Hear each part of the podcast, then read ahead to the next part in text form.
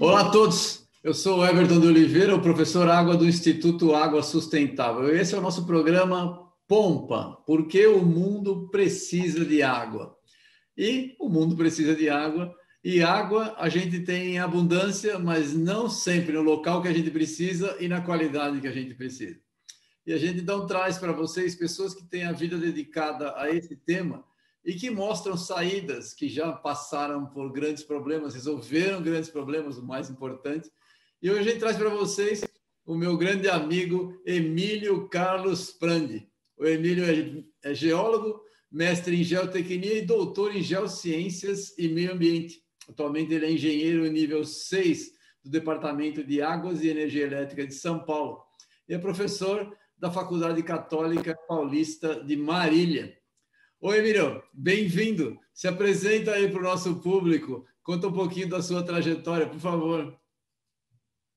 É, Everton, obrigado. Uma honra enorme estar aqui com vocês nesse programa tão importante, né, que tem trazido tantas novidades aí na área de, de água subterrânea, tentando tornar esse invisível visível, né, como vocês têm esse mote aí muito legal, essa dificuldade que a gente tem tido.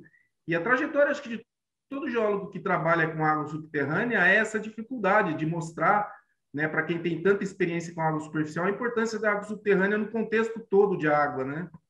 É, a gente tem muita dificuldade de fazer as pessoas entenderem a importância da água subterrânea, né? O quanto ela é importante, inclusive, para a água superficial. E a gente tem trabalhado aí há 40 anos no DAE com gestão de água, com outorga, é, com essas coisas todas aí, tentando estudar um pouco, né? Porque também só a prática é, ela é muito legal, mas fica faltando um embasamento melhor para a gente subsidiar os nossos trabalhos. Então a gente tem procurado fazer de tudo, né?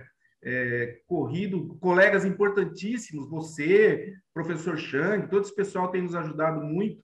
E eu estou no interior, né, Everton? Então, mais dificuldade ainda para estar tá em contato com centros desenvolvidos de pesquisa.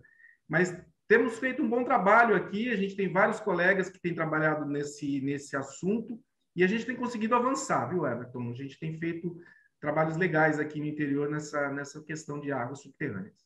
Ah, eu sei sim, eu sei. Conta a sua história, como é que você caiu, na, caiu no, no DAE? Você começou como geólogo? Eu tive um professor, é, eu tive um professor na Universidade Federal do Paraná, o, você deve ter ouvido falar dele, o Riad Salamuni, que sim, ele era né, voltado para questões é, é, ele era voltado para questões, ele era um apaixonado por água subterrânea.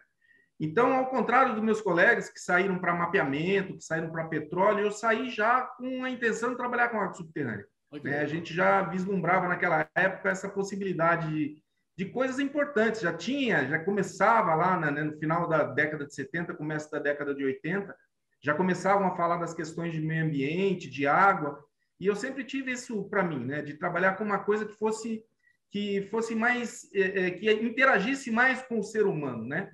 Que tivesse essa possibilidade de trabalhar com pessoas e de atender necessidades mais imediatas, né? Então aí é, houve um tempo em que logo no começo o DAE abriu um espaço para novos geólogos, né? E aí junto com os colegas eu entrei lá e aí fui trabalhar com aquele pessoal, né? O Gerôncio, o Zé Eduardo Campos. E aí a gente entrou, eles estavam com um trabalho maravilhoso que até hoje é referência no, no Brasil, né, que é aquele estudo de águas subterrâneas das regiões administrativas de São Paulo, Sim. que é um trabalho fantástico, né? E aí, a partir daquilo, a gente conseguiu desenvolver trabalhos importantes, né? É, e aí é, houve essa evolução para a questão é, dos comitês de bacias hidrográficas, né? Uma visão já não era mais de regiões administrativas, mas era mais para questões de bacias hidrográficas. E aí, mais uma dificuldade, né, por conta dos aquíferos, eles às vezes respeitam as bacias, às vezes não. Né, e a gente trabalhar com esse pessoal que só pensava em bacia hidrográfica também foi difícil, mas é, a coisa veio avançando, né? E aí, ó, os comitês implantados aí em 91, né, já estão com, puxa, 30 anos já de vivência e cada vez mais falando em água subterrânea, né? Cada vez mais preocupados com essa questão de água subterrânea. Eu acho que foi um grande ganho né, para o pessoal de águas subterrâneas, é, essa coisa de comitê também. Muito legal, muito legal. E, e, e, como é que é? Você tem trabalhado com, com, com os comitês, né? Você tem uma experiência grande com isso. indo a Brasília várias vezes. Como é que é a gestão integrada de, de das águas, como fazer superficial, fazer todo o trabalho? E qual o papel do governo, é. comitês de bacias, da sociedade como um todo? É, na verdade, tem até né, a questão da, da, da, dos domínios, né? Então, você veja que as águas subterrâneas, elas são de domínio de gestão dos estados, né? É, e, e a Agência Nacional de Águas e, é, é, é e, e, o Conselho Nacional de Recursos Hídricos têm lá as câmaras de água subterrânea justamente para trabalhar essa integração mesmo, né? Porque cada vez mais é importante que haja essa consciência de que é, a água que flui nos rios nos períodos de seca é água subterrânea. Né? Então, a gente precisa trabalhar com, com essa integração, a gente é, precisa trabalhar com o entendimento de que as águas subterrâneas elas são importantíssimas né, para o fluxo das águas, justamente nos períodos mais críticos né, de disponibilidade de água, e a gente precisa melhorar essa gestão de água subterrânea. Né? A gente precisa melhorar bastante isso ainda. A gente não está fazendo o necessário ainda, precisamos melhorar bastante aí. É, Mas já está avançando, né? É, sem dúvida. Mas e, compara, você consegue comparar é, São Paulo com o resto do, do, do, Brasil? Ah, rapaz, olha, é uma, é, o Brasil é um, é um continente, é um, é um planeta, né? É um planeta com diversidades mil, né? Até a questão da disponibilidade de, de até, até como os aquíferos estão, né, a forma como eles o tamanho dos aquíferos, né, a importância de cada aquífero, o aquífero São Paulo, por exemplo, né, a importância desse aquífero para a região de São Paulo é fantástico, né? O quanto de estudo já não está sendo desenvolvido nesse aquífero, quanto de água já se tirou desse aquífero, né? E a gente é, é, é até geometricamente a gente precisa melhorar os estudos daí. São Paulo a gente pensa, está pensando em aquíferos pequenos. Alguns estados ainda está com deficiência até para outorga de água subterrânea, né? Os caras Sim. nem pensam muito em outorga, porque é, não, não, não, então há uma disparidade muito grande. A gente ainda precisa equalizar um pouco a gestão né, de água como um todo no Brasil. Né? A gente tem, tem muita diferença. Né? São Paulo, é, não dá para negar que São Paulo tem um avanço importante na gestão de águas, né?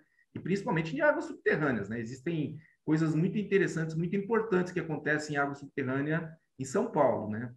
Agora, o, o mundo, Minas Gerais tem feito, o estado, né, o Brasil, Minas Gerais, é, a Bahia tem trabalhado bastante com questões de água subterrânea, né?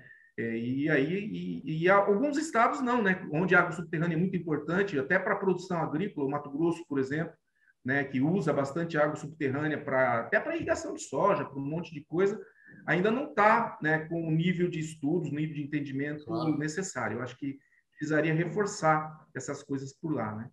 É, também acho, também acho. Em vários lugares. Na, na Amazônia, o pessoal é. pensa em Amazônia, pensa em água superficial. Pois é, a Amazônia tem um, um, uso em Manaus de água subterrânea enorme. O pessoal não... não, não... Enorme. É, tem... Na beira do maior rio do mundo, né? Sim, sim, mas é, a água subterrânea é muito mais, muito mais limpa, né? muito mais fácil de usar. É, e, e muito mais preta por ter, né? Ela tá ali na mãozinha, você já, pá, já pega ela e já usa. É verdade. Na mãozinha mesmo. É verdade. É verdade. Aqui, mas você sabe que, olha, é, até quando você fala, né? Quando a gente fala das diferenças, quando a gente pensa em São Paulo e a gente pensa na parte leste de São Paulo, onde se usa muita água superficial, onde os aquíferos não são tão bons e quando a gente pensa aqui na porção oeste do estado de São Paulo, com os aquíferos tão potentes que nós temos aqui, né, até isso é diferente. Né? Sim. E aí eu acho que por, até, até aí está o grande, é, o grande desafio de estar aqui no interior trabalhando com águas subterrâneas. Né? Então, nós temos um, um potencial de abastecimento com água subterrânea que fantástico. Né? Você tem os aquíferos aqui na região do Pontal do Paraná, no oeste todo, né? O, o, dentro do Bauru, Santo Anastácio, o próprio Caiuá. A gente tem potencial de, de, de, produção né, e de aquíferos que são, é, eles são sustentáveis, né, porque eles têm uma recarga muito forte. Aqui na região chove bastante, a gente tem bastante rio que pode funcionar como barreira positiva, né? Então, a gente tem, tem essa, essa disponibilidade de água Explica importante. Explica o que é uma barreira positiva e... público. Explica o que é uma barreira positiva para quem não sabe. É, por exemplo, é um, um, rio, né? Que você tem um rio lá e esse rio, se o aquífero ele tiver uma, uma, uma capacidade de, de conduzir água é, com facilidade, esse rio funciona como uma fonte de abastecimento para o aquífero, né? Então, tem os reservatórios aqui, grandes reservatórios na região. E o Pontal do Paranapanema é quase uma ilha, né? Você tem lá o reservatório de Porto Primavera, tem os reservatórios aqui, e todos eles estão assim, no basalto, né? É, e um pouquinho em fraturas que podem atingir o Guarani, né? O próprio é, o próprio o Bauru em contato direto com esses barramentos. Então a gente tem tem uma potência legal de água por aqui. É Só e, pessoas, não tem tanto aí, né? O que você está falando assim, é, quando você tem uma você tem um lago grande e ele está em contato com as fraturas, esse lago alimenta os aquíferos, ou seja, ele está recarregando, Sim. recarregando a, a caixa d'água, né? Caixa d'água. Que alimenta os rios. Isso. Muito legal. Muito legal. Isso é mesmo. Verdade, é verdade. É bem interessante. É, muita gente não enxerga essas coisas, né? Vê só é, o contrário, mas é bem, bem legal. É, você tem, tem trabalhado há muito tempo nessa área. Qual é a perspectiva no mercado de trabalho para para gestão de recursos hídricos, para trabalhar com água em geral? O que, que você vê? É, eu, pessoalmente, sou extremamente otimista. Eu acho que a gente vai ter que ter muito mais é, gente trabalhando com água, porque nós vamos precisar. Mas, claro, não quero induzir a tua resposta, por favor. Não, mas eu, eu concordo com você, né? Já desde sempre eu concordo com você. Você tem essa, você tem esse otimismo já há muito tempo, né? Eu tenho visto tuas palestras e você fala mesmo que o campo é, para água subterrânea, tanto do seu ponto de vista de contaminação quanto do seu ponto de vista de quantidade, ele é um campo amplo, né? Sim. E ele vai ficar ainda maior à medida em que a gente consiga mostrar para o pessoal a importância da água subterrânea, né? Verdade. Porque você veja, existem aqui na região, você tem cidades é, importantes até, né? Cidades com, com, com indústria que são abastecidas quase 100% com água subterrânea e os caras nem sabem quantos poços tem operando, né? É, agora, com a outorga, eles começam a controlar a cobrança de uso de água subterrânea também, os caras começam a se ver na obrigação de controlar. E isso abriu um campo né, de trabalho, porque as pessoas precisam entender o que está acontecendo, né? Então, os operadores aí dos sistemas autônomos de água, né, diferente da Sabesp, mas os sistemas autônomos de cidades menores, eles têm dificuldade para entender o que, que é água subterrânea, de onde vem. Eles acham que a água vem do buraco ali, que é o poço, e pronto, né? Não tem relação com mais nada, né? Então, é, é interessante isso. E, e eles estão começando a se voltar para uma questão de gestão mais profissionalizada, né? Sim. Porque isso implica em dinheiro, né?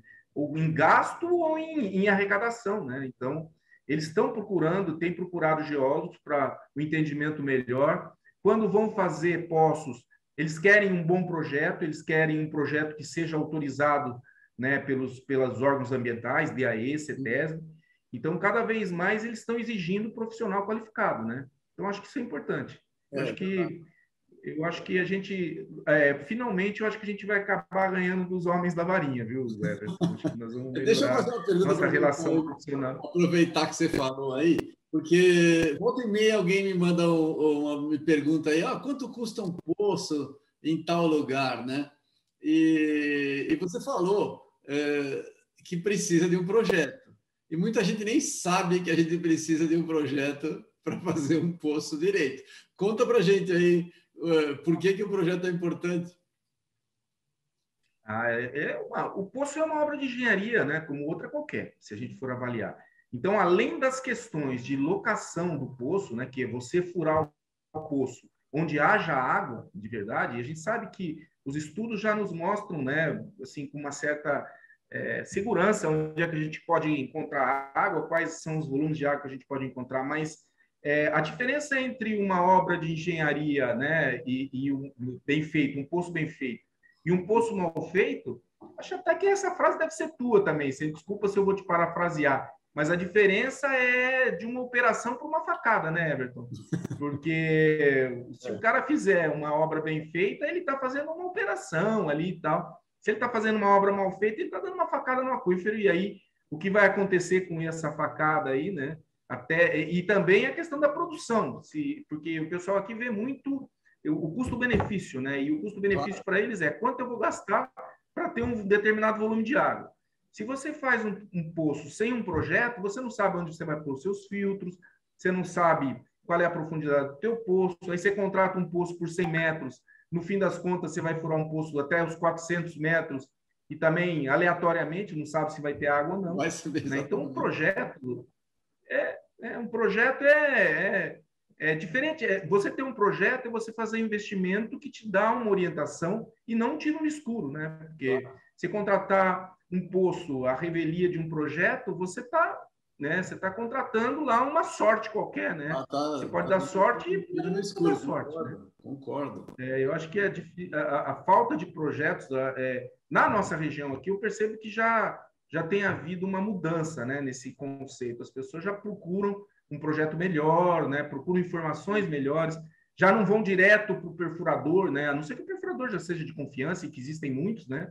É, que são caras que fazem trabalhos muito bem feitos e tal. Tem geólogos, inclusive, né? Tem experiência, então é, eu acho que ok, né? Não, não, precisa ser um geólogo autônomo, mas ter um geólogo dentro da empresa, né? Que faça é, esse papel de um projeto bem feito, né? E oriente o comprador do projeto, né? É, eu também acho, eu também acho. É que, que o pessoal não tem ainda essa, essa, essa visão dessa necessidade. É um investimento, o posto precisa de manutenção, ele precisa de cuidados, não é é o que você falou, não é só um buraco lá no chão, está né? Tá longe disso. As pessoas não enxergam. É. Bom, deixa eu fazer uma pergunta para você aqui. A gente é, viu recentemente que o Map Biomas publicou uma pesquisa que fala que a superfície hídrica no Brasil reduziu em mais de 15% nos últimos 35 anos falta água para abastecimento, geração de energia elétrica, né? essa, essa falta sempre foi uma constante nos últimos tempos. Toda vez que a gente só lembra de água quando falta, né? É, é isso que acontece. Na hora que tem abundância, o pessoal esquece e não cuida e, e, e morre o assunto. É igual inundação, enchente. Toda vez do, naquela época do ano que acontece o problema, né? Mas felizmente com água a escassez é, é, menos frequente do que a inundação, né? A gente, mas a gente raramente ouve notícia de água subterrânea, excesso na escassez. É, você que tem trabalhado nessa área aí, como é que a gente pode fazer para tentar tornar o, o invisível visível? É, então, é, esse é um, essa é uma questão é, que a gente precisa é, malhar mais esse ferro aí, né? Esquentá-lo e bater né? Porque as pessoas, de fato, é, parece bobagem, né? A gente falar de aquíferos, falar de coisas básicas, por exemplo, o poço é uma obra de engenharia, né? O poço precisa de projeto, parecem coisas óbvias, né? Mas a gente precisa continuar falando sobre isso, né? Então, é, a gente precisa trabalhar com as pessoas, né, que, que estão usando água subterrânea e mostrar para essas pessoas qual é o contexto da água subterrânea? Né? De onde que ela vem, para onde ela vai, quais são os aquíferos? A coisa mais impressionante quando a gente vai conversar numa reunião de comitê é quando a gente diz para o cara, né, ó, você está na bacia do Paranapanema, mas se você, é, aonde você está aí, nesse quadradinho que você está aí, se você procurar, tem cinco aquíferos aí abaixo de você, né? O cara fala, como assim cinco aquíferos, né? Aí você começa a falar dos aquíferos que ele usa, que ele não usa, os que estão, né, que estão é, expostos demais, que já estão contaminados, outros que estão em, com, com problema de rebaixamento. E, e aí essas coisas, elas vêm muito à tona quando surgem essas questões de, de seca, né?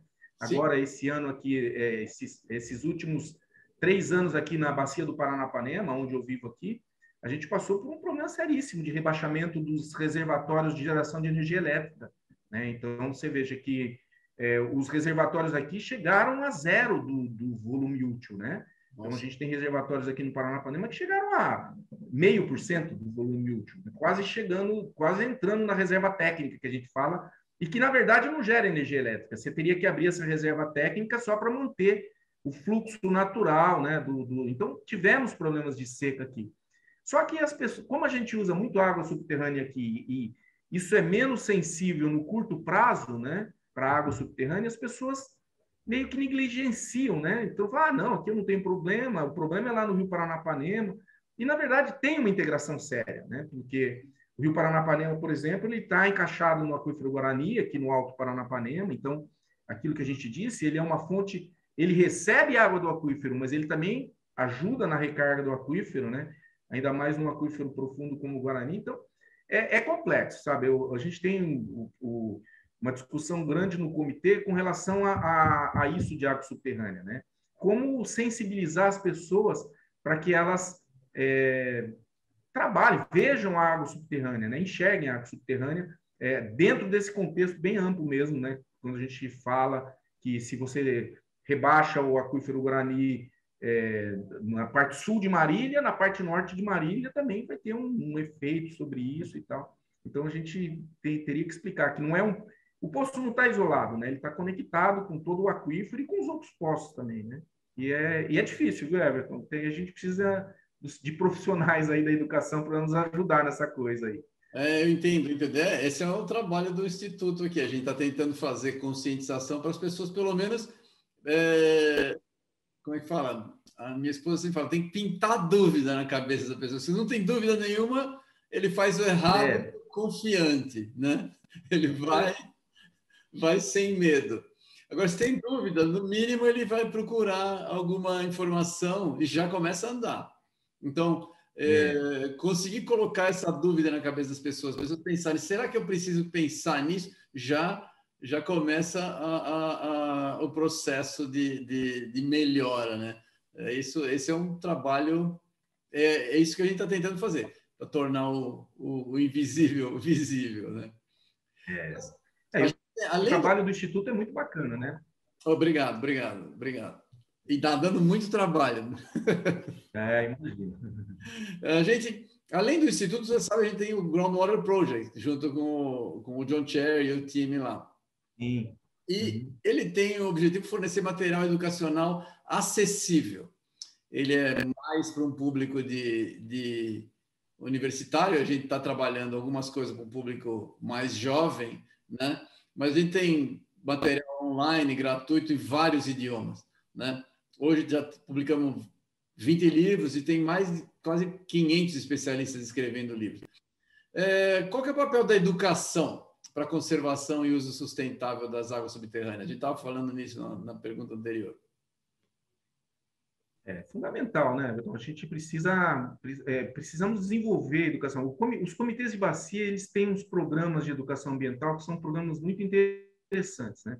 São programas que aportam até recurso para alguns projetos de educação ambiental, mas eu acho que a gente vai precisar mesmo desse material que vocês estão produzindo, porque a gente não tem material de divulgação. Né? A gente tem feito alguns estudos é, na área aqui e divulga esse material e fala muito de água subterrânea, da importância, e aponta muito isso de que as cidades aqui, pô, no oeste paulista, quase 100% da população toma água subterrânea, né? O saneamento aqui nessa região oeste é água subterrânea, né? Então são regiões onde a densidade hidrográfica é baixa, os, as cidades são construídas ao longo da estrada de ferro, ou seja, longe dos rios, né? Então precisa do, do, dos aquíferos que que é isso que a gente falou, né? Os poços estão na mão, o cara cria um, um, um bairro, já coloca um poço ali, uma caixa d'água, está atendido o bairro, né? Então você não precisa de grandes adutoras.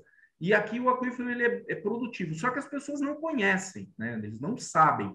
É, a gente, é, para você ter uma ideia, a gente usa para fazer uma divulgação. Não sei se você já ouviu falar de uns filminhos que o Instituto Mineiro e, e Geológico e Mineiro da Espanha desenvolveu, que é uma gotinha né, que flui na água e tal. Uma coisa construída na década de 80. A gente está usando aqui para mostrar né, que como é que é a velocidade da água subterrânea, que é aquela história de que uma vez contaminada a água subterrânea, a descontaminação é caríssima. Ah, por que, que é caríssimo se, né, se o aquífero está aí? Tá, aí tem as velocidades da água, né, o fato da água estar tá sempre aderida a uma partícula, né, ela está sempre passando por uma partícula, e se o solo está contaminado, a água passa ali e continua. Então, essas coisas que são difíceis da gente explicar né, para as pessoas. Né? As pessoas têm essa visão do rio que flui a alguns quilômetros por dia, né? O, aquífero não, né? A gente tem velocidades aí de centímetros por semana, centímetros por ano, né? E aí isso é difícil das pessoas entenderem, né? Então, é, explicar isso, né? Os trabalhos aí que explicam isso, o fluxo da água subterrânea no aquífero, né? E, e tem aquelas histórias, né? Dos caras acharem que a água subterrânea é um grande buraco na, na subsuperfície cheio de água, né? que dá para pescar lá dentro, né? O cara vai pescar no aquífero, vai pescar que nem os esquimós, né? Fazem um buraco em cima do Guarani e vai pescar lá no Guarani. Né? E não é assim, né? Aquela história que, como você disse, é uma caixa d'água, mas é uma caixa d'água cheia de areia, cheia de Exatamente, pedras, né? é uma caixa d'água cheia. É, é, e isso, isso que a gente precisa mostrar para as pessoas, porque eles têm até isso que é o básico, né? A gente tem dificuldade para explicar. Mas educação, putz, educação é tudo, né? A gente trabalhar com, com as crianças, até por isso que eu enfrento essa, esse desafio de dar aula, né? De, de trabalhar com geologia mesmo. Eu dou aula é, na área de geologia, explico essas questões de água subterrânea, que é, que é o que a gente gosta, né? Falar do que a gente gosta é facílimo, você não precisa nem preparar a aula. Você vai lá, conta três historinhas daquelas né, que a gente viveu com os colegas aí, que a gente tem tantos colegas é, né, tão típicos, né? Que Sim, a gente conta essas historinhas e os é caras adoram. Né? É. é. verdade. Você está contando, eu lembrei, a gente a gente tem um vídeo do, do professor Água perguntando, criança pergunta se dá para pescar no poço, né? E é. para explicar que, que, são, que, que não é um buraco, né? Que é para o cara enxergar, ah, mas está passando por, pelos buraquinhos, são os poros, o, o peixe não cabe ali. E, e aí, eu, só que você, você falando, eu lembrei. Um, um, amigo, gente entrevistou o, o Abrunhosa lá de Portugal, e tem uma história em Portugal que eles têm uns peixes que saem do rio e eles vão procurar outros lugares, eles, eles andam pela superfície.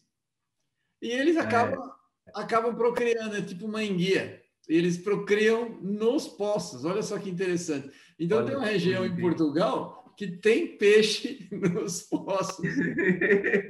Aí. e que eu nunca tinha ouvido falar, né? Claro. Mas eles Deve não. Ser como aqueles... Deve Oi. ser como aqueles bagres africanos, né, que migram pelos, pelo barro, né, aquela coisa de, de migração toda, né? Isso, isso também, tam, também tem, também tem, né? Mas o barro. É, o barro e, não, existem algumas, existem algumas, você sabe que existem algumas frases, né, que, que, que calam, né, que assim, que são frases culturalmente é, aderentes, né? Então, por exemplo, uma frase aqui no interior de São Paulo que as pessoas é como é que estão as coisas para você, né, cara? Tá tudo bem? O cara fala, Ih, mais parado que água de poço, né? Aí, puto, o cara fala isso para mim e fala, cara, água do poço não tá parada, né? É pouco. Então tá bom, tá movendo, tá andando. E aí. É, é, é verdade, é verdade. Não, essa, essa eu não conhecia, mas parada de água de poço eu nunca ouvi falar. Mas é, é. não tá parada, né? É isso não, que as pessoas não, não, enxergam. Mas é interessante, interessante. Mas, bom, você tem trabalhado, mesmo no, nos, lá no, nos comitês de bacia, muita gente não sabe nada de água de poço, né? Vai falar com eles. Eu tento evitar, até nas publicações que eu faço, falar água subterrânea. Porque as pessoas não sabem o que é água subterrânea. Água de poço, elas sabem.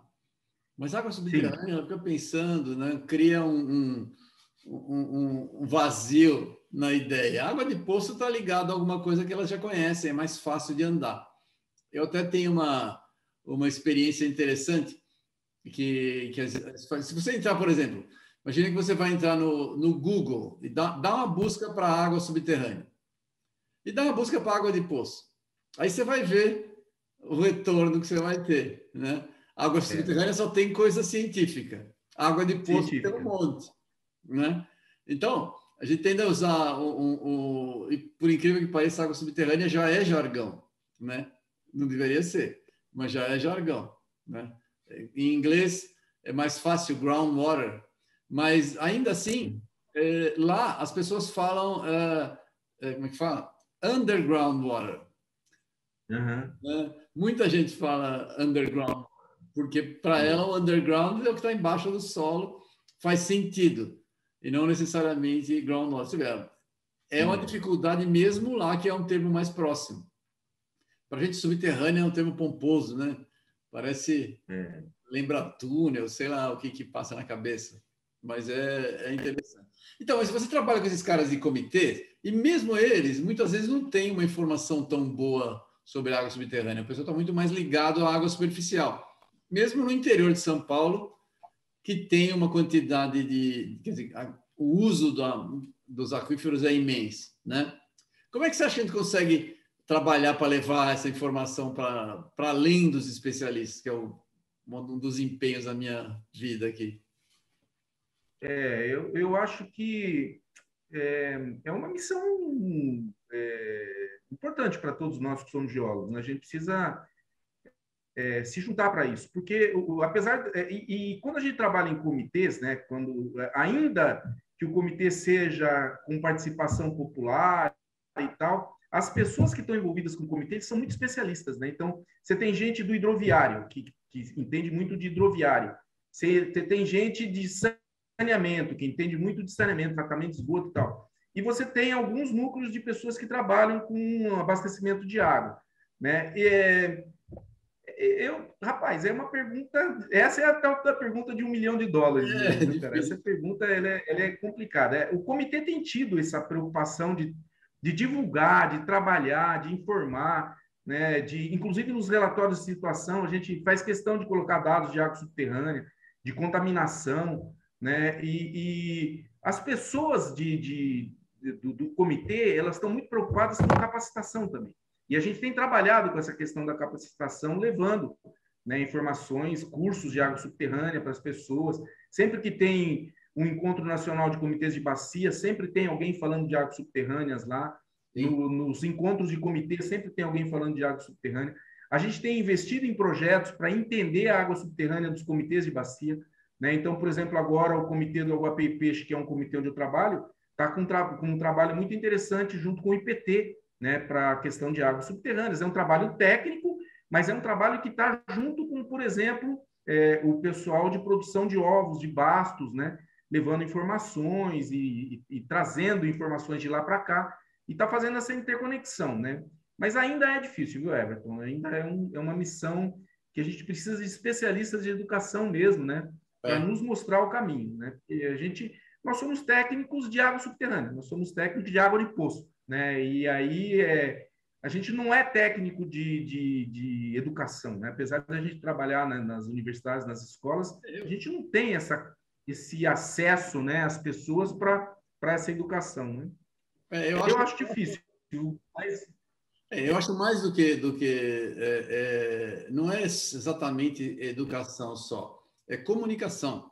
A gente tem problema de comunicação, comunicação. porque as pessoas que estão estão se educando, a gente consegue educar, é fácil. Ela está interessada e, e, você passa a informação, ela absorve e vai. O problema é, é a gente passar uma informação e, e, no nosso caso aqui do Instituto, não é só água subterrânea, é água em geral. As pessoas acham que a água vem da torneira acabou, né? É, não, não tem que pensar, dá para entender, porque ainda bem que quando o sistema funciona, a pessoa confia e ela esquece o que está por trás. É um mérito de um sistema que funciona bem. Por outro lado, é, quando a coisa funciona muito bem, é a mesma coisa, ah, eu, como é que chega, como é que tem energia aqui em casa? É fácil, eu ligo o interruptor, é assim é a ideia, né? A mesma coisa para a água. E, e, e, as pessoas perdem a conexão com a, com a geração, com a realidade. Então a gente tem que fazer essa trabalha com essa conexão, que não é um negócio muito muito fácil de então, a gente tem trabalhado mais com comunicação, pegando temas de educação, mas fazendo comunicação, que aí talvez desperte o interesse. Esse é o, o, objetivo. E a gente conta com vocês. A gente tem, você falou, a gente entrevistou o Zé Luiz, né, do IPT, que está no, no, trabalho, e também o, o, o como é que é? Zirou do Antônio, o Lupércio, o Lupércio que, que, que, organiza os eventos, etc. Que tá, é teu colega aí do, do DAE, né? Estamos tentando fazer a divulgação. Vamos, vamos ver se com trabalho de formiguinha, chega lá. Vamos falar um pouquinho de contaminação de água subterrânea, né? E se você puder falar, principalmente do interior, de nitrato. A gente, né, quando fala de contaminação, as pessoas pensam em contaminação Hoje mesmo saiu uma, uma reportagem no, no, jornal falando de, de, de, câncer por agrotóxicos. Essas são os temas, parece que, que, que, que chamam mais atenção, né? E o nitrato fica para trás. Conta para a gente aí é, como é que está a contaminação, se vocês têm trabalho com nitrato, quais são os nossos desafios para trabalhar com água subterrânea e contaminação? É, nós temos, né? Nós temos contaminação por nitrato, sim. A gente tem é, Bastos é um, é um trabalho, né, que está sendo desenvolvido por conta diferente dessas origens de nitrato na área urbana, né, porque a gente tem tido bastante contaminação por conta de, de fossas antigas, coisas, dejetos humanos mesmo, né? Que, que contaminam com nitrato os aquíferos mais superficiais. Em Bastos, por exemplo, é uma região, é o maior produtor de ovos, talvez do Brasil, e aí as granjas de galinha, né, são Sim. granjas que têm 100 anos quase já, e aí agora elas são granjas muito bem estruturadas, com uma preocupação ambiental muito grande, mas existe esse passivo já, né, de há muito tempo atrás, e aí esse trabalho com o IPT, ele é voltado para isso, né, para entender, e na área rural, né, na área urbana da cidade, você não tem problema de nitrato. E aí é um nitrato de origem diferente, mas a gente tem tido, em Marília mesmo, é, o IPT também fez um trabalho aqui, detectou que existe já algum nível de nitrato, né, é, alguns poços já passaram a, aquela é, é, o índice de atenção, né? Então não há ainda intervenção, mas já tem um nível de, de atenção que é o 5 miligramas por litro, né? Que, que é definido pela CETES. E a gente tem tido, né? É, na região, a gente tem tido bastante preocupação com essa questão da contaminação por nitrato. Né? É, o interior aqui ele, ele tem esse problema, né? De, de alguns aqui em Marília é, é como a gente disse, existem alguns aquíferos sendo explorados, uns mais superficiais, esses têm nitrato com certeza. Os mais profundos já estão, ainda não foram atingidos, podem vir a ser atingidos por conta de, de contaminação cruzada, né, de um aquífero para outro e tal, pode acontecer. Mas a gente tem tido essa preocupação com nitrato, né, e, e algumas, é, algumas questões até naturais, né, bário na água aqui em alguns poços, por conta da questão de geologia mesmo, né, é, e aí, o próprio Guarani, que às vezes tem furo e tal, a gente tem tido.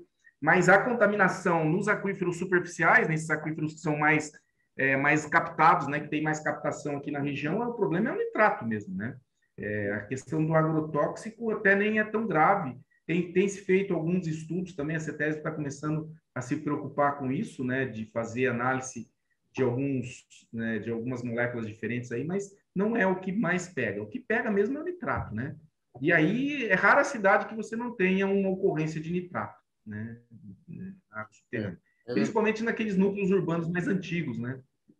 Onde havia fossa, né? Que as fossas substituíam o saneamento. Saneamento in situ, né? Que o pessoal diz, né? Que as fossas, o cara fazia ali o esgoto do lado da casa, né? E, e aí tem aquela preocupação, a gente sempre diz, né? o cara e mesmo na área rural, né? Então agora o comitê, por exemplo, os comitês aqui da nossa região eles têm investido bastante em saneamento rural, né? Em, em instalação de fossa cética em lugares onde as pessoas estão estão né, estão instaladas ali, porque é, toda a propriedade rural hoje em dia aqui no interior tem um poço, né? E aí o cara faz o poço um pouquinho para baixo da é, para cima da fossa. Só que daí ele esquece que quando ele bombeia o poço, né? Essa interconexão o nível rebaixa mais no poço do que na fossa e a água da fossa vai para o poço.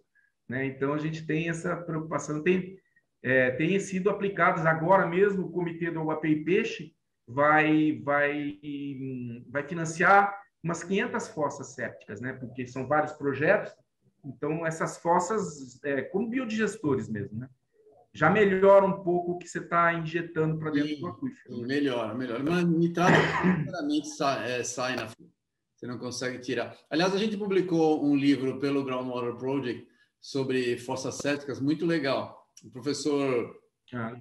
é, é, que foi meu amigo lá na, na, na, no, no, Canadá, né, na, em Waterloo, e ele tem um trabalho, a vida dele, ele trabalhou com, com fossa cética, pra, principalmente para áreas rurais, né? E uma fossa bem feita e dependendo das condições, ela funciona muito bem. Ela é um, assim. uma solução barata, né? É, mas você mas tem tecnologia também, tem ciência por trás, sim. não é simplesmente sim, sim. igual o poço, é. só um buraco lá que você larga e esquece. Exato. É, é como tudo, né? É, a gente tem pego projetos, né? A gente tem financiado projetos, são projetos técnicos, né? São, são aí orientados pela própria Caixa Econômica Federal, né? Por instituições de pesquisa da área agrícola, né? Que, que tem desenvolvido cada vez mais é, fossas tecnológicas, né, com tecnologia bacana para melhorar a condição da água que é reinjetada no solo e tal, né, para não deixar que fiquem aquelas fossas negras que contamina mesmo, né? Assim, sim, sim. Aí o índice de nitrato vai para o céu, né? Aí é complicado. Ah, sem dúvida, sem dúvida. É, nitrato é... E outra, nitrato quanto mais profundo, aí nunca mais ele, ele, ele vai... Aí não sai mesmo. Você tem matéria orgânica, ele ainda vira nitrito, vira depois é, gás, né? NO2 vira inerte, beleza. Mas se não tem mais, mas não tem como reduzir, ele não muda mais. É difícil. Ele só se concentra, né? Cada vez mais. É, exatamente. Ele vai e anda em distâncias enormes. Tem vários trabalhos da USP já mostrando isso. É um negócio, é, um negócio importante. As pessoas precisam olhar. E é o que você falou. Fertilizante também tem nitrato e gera um problema muito, Sim. né? Sim. Porque muito, muito do nitrato vai para a água subterrânea, as pessoas não veem, é. né? É. O pessoal que planta, é, por exemplo, aqui na região do, do da nossa região do, do, do, do, Planalto de Marília, aqui ainda há uma plantação importante de café, né?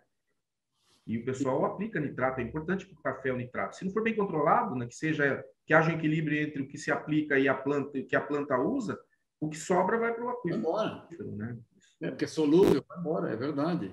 É verdade. É, relativamente. Talvez com essa briga dos fertilizantes que a gente está tendo agora, né? É, uhum. mas o nosso problema não, não é exatamente é, nitrogênio, né? Mas é, é quem sabe é, o uso de fertilizantes vai ser um pouco mais racionalizado, né? Porque vai ter problema de preço, provavelmente, de distribuição. Então, quem sabe a contaminação se beneficie, né? tenha menos contaminação, porque a aplicação passa a ser mais racional, como você falou. Coloca o que a planta pega, onde ela precisa, né? É. É, é verdade, é verdade. Interessante. É, porque o, o, o, adubo barato, né? O cara fala, bom, eu vou pecar por excesso, né? Para não claro. ter problema de, de produtividade. Aí, se está barato, o cara manda bala mesmo, o cara aplica mesmo bastante, né? E é melhor que haja um preço aí para o cara controlar, para o bem da, da água de poço, né? é, para o bem, bem da água em geral, né? Para o bem da água em geral. É. A, gente fala, a gente fala de muito aqui de água de, de poço, mas, mas a água em geral, ela tá toda, toda ela está interligada. O jeito é. pega, bombeia. Essa, essa, questão da interligação é muito interessante, as pessoas não se dão conta de, de, uma, de algumas questões.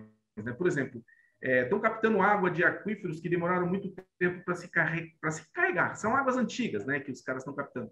E estão jogando essa água no recurso hídrico superficial agora, né, aumentando a disponibilidade da água superficial de uma certa forma. Né? E ainda assim você tem tido problemas, né, de reservatórios que secam, essa superfície aí né, de molhada do planeta que está cada vez, né, do Brasil que está cada vez menor. Então, se você for pensar, se nós não estivéssemos tirando essa água subterrânea e jogando essa água para a superfície, aumentando né, o, o, balanço, melhorando o balanço hídrico a favor da água superficial, talvez tivesse menos água ainda, né? Superfície de molhada do, do, do país seria menor ainda. Então, importante fazer essa conexão com água superficial e água subterrânea, é urgente isso, né? É, tanto uma ajuda a outra, né?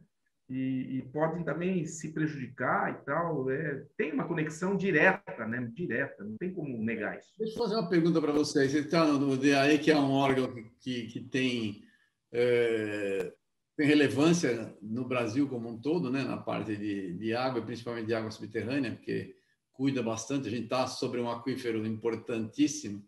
É, quando a gente fala de água fóssil, água antiga, muita gente não entende, né? Ou não consegue raciocinar. Aquela história da, da velocidade da água que você falou, que anda centímetros por ano, né? Então ela demora milhares de anos. Então a gente tem água que estamos tomando que é, que é água que, que choveu há 10 mil anos mais, né? Considerada fóssil acima de 12 mil anos. Então, é, não seria. Tem algum trabalho, alguma coisa, alguma preocupação do DAE de melhorar e de ampliar a recarga em geral, não só é, localizada, mas recarga como um todo, para que a gente faça a água infiltrar? É, existe toda uma preocupação, inclusive no Conselho Nacional, antes da pandemia, né, havia, havia a Câmara, água, Agora ela é um grupo de trabalho, um grupo técnico de trabalho, que era a Câmara Técnica de Água Subterrânea. Essa Câmara Técnica, ela gerou, inclusive, uma normativa para a questão da recarga de águas subterrâneas, né? Que é uma preocupação que, que as pessoas têm mesmo, como recarregar de todas as águas, né? É, aonde é, colocar água, água residuária, falou-se muito nisso, né? De recarga de água residuária, aí uma das condições dessa normativa é que não seja, é, que teria que ser uma água potável para ser rejeitada e tal. Então, tem toda uma discussão. Estamos começando com essa discussão, né, uma importantíssima discussão é, para a questão de recarga.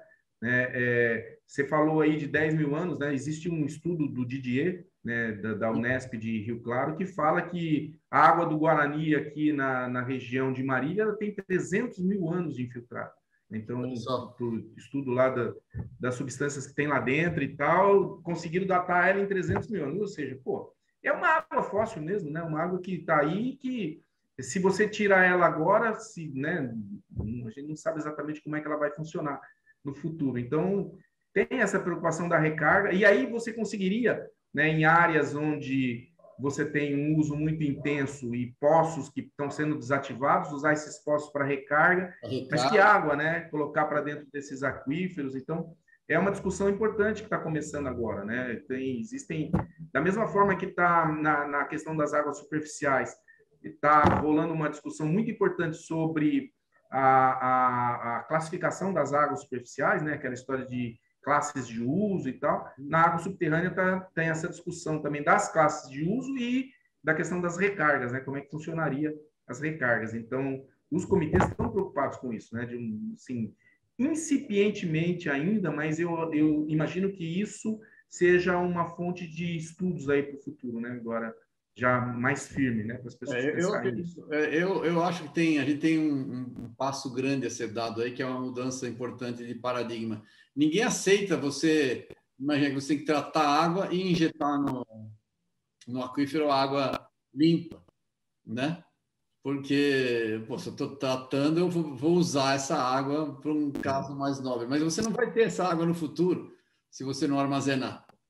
Então, enquanto eu não sei é. isso, e mais do que isso, enxergar é um passo. O passo mais difícil é incorporar isso à economia, porque vai ter custo.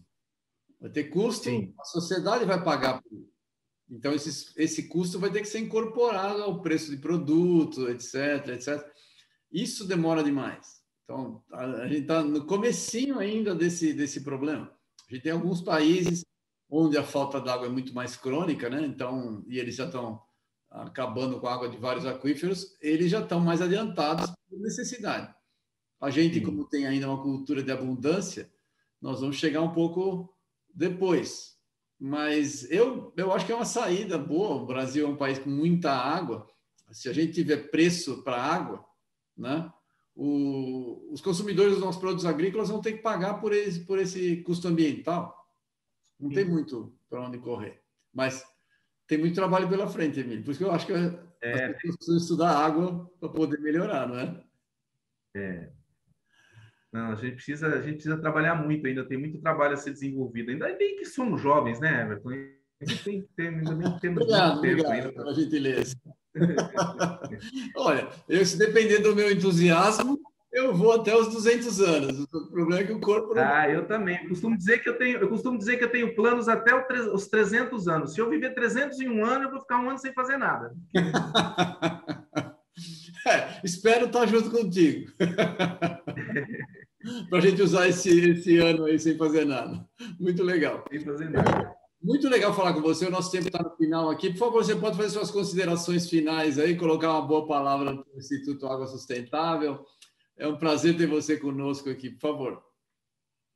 Ah, eu tenho acompanhado muito o trabalho de vocês, né, da Bruna, de vocês todos aí do Instituto, e tem sido muito bacana. Eu acho que é um, é um caminho né, para a conscientização. Né? Essa comunicação que vocês têm desenvolvido é um trabalho muito legal. Para mim é uma honra enorme estar aqui com vocês. Né? Eu acompanho a Bruna desde que ela começou na, na, no profissional aí, né? Você, eu já fui teu aluno em vários cursos aí e tal.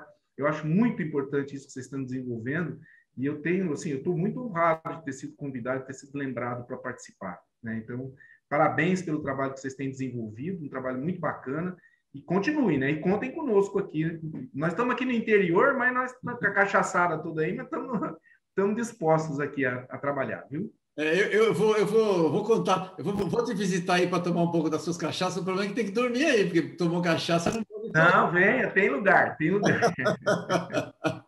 Legal. Emílio, foi um prazer falar contigo. Parabéns pelo trabalho que vocês estão desenvolvendo aí. Pode contar com a gente, o que a gente puder ajudar, fazer projetos juntos, seria muito legal. Eu sei que vocês têm um, um trabalho bem dedicado, você é uma pessoa que gosta de fato do assunto. E, e gostar já é um, um, resultado de conhecer profundamente. Quando a gente conhece profundamente, a gente se apaixona de vez pelo, pelo tema e aí faz com bastante prazer. Obrigado, Emílio. É, pessoal, a gente Obrigado. tem conosco o Emílio Prandi, ele trabalha no DAE. Se vocês tiverem alguma necessidade de trabalhar com, com comitês de bacia, necessidade no estado de São Paulo, o Emílio é uma grande indicação, uma excelente pessoa e um excelente profissional. Obrigado, Emílio. Um prazer falar contigo.